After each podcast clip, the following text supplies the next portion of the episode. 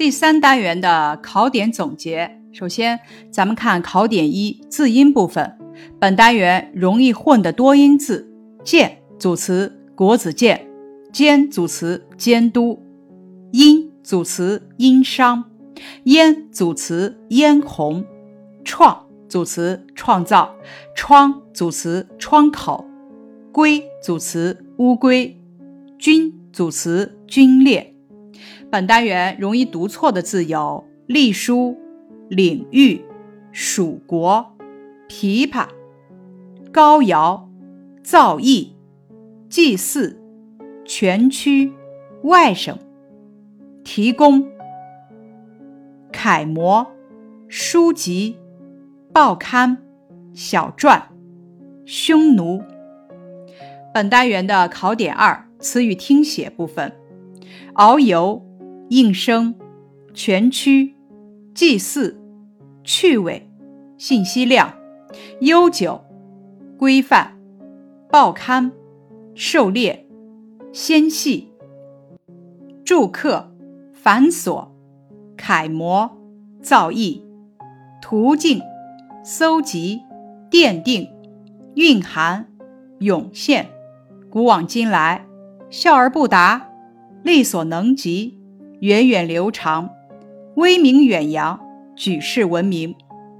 本单元的考点三词语积累部分，首先咱们来看词语搭配：古老的文字，漫长的演变过程，独特的艺术，著名的书法家，悠久的历史，丰富的文化，仔细的研究，创造文字，奠定基础，治疗创伤。查阅书籍，搜集资料。本单元的词语拓展，描写书法的词语有：笔酣墨饱、笔走龙蛇、力透纸背、入木三分、龙飞凤舞、龙蛇飞动、铁画银钩、方刚圆柔。三、谐音歇后语：外省打灯笼照旧，梁山坡军师吴用。孔夫子搬家尽是书，四月的冰河开动了。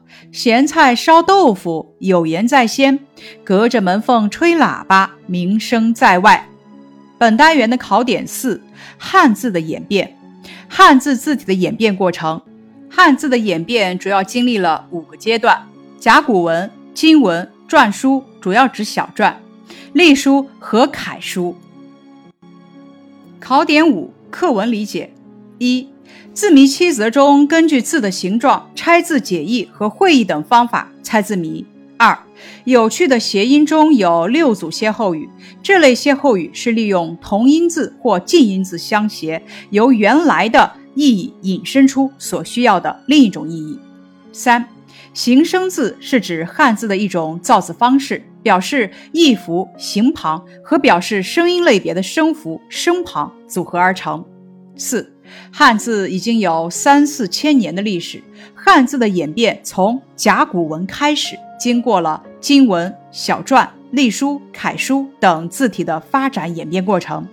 五，甲骨文一般刻在龟甲和兽骨上。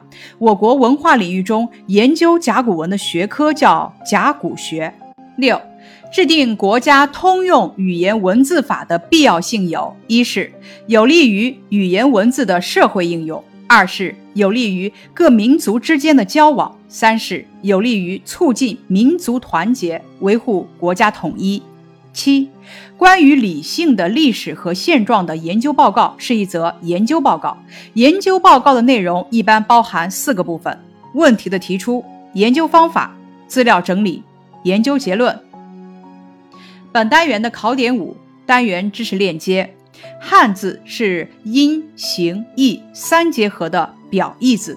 从结构规律上分析，汉字主要有六种形式：象形、会意、形声、指示、转注、假借。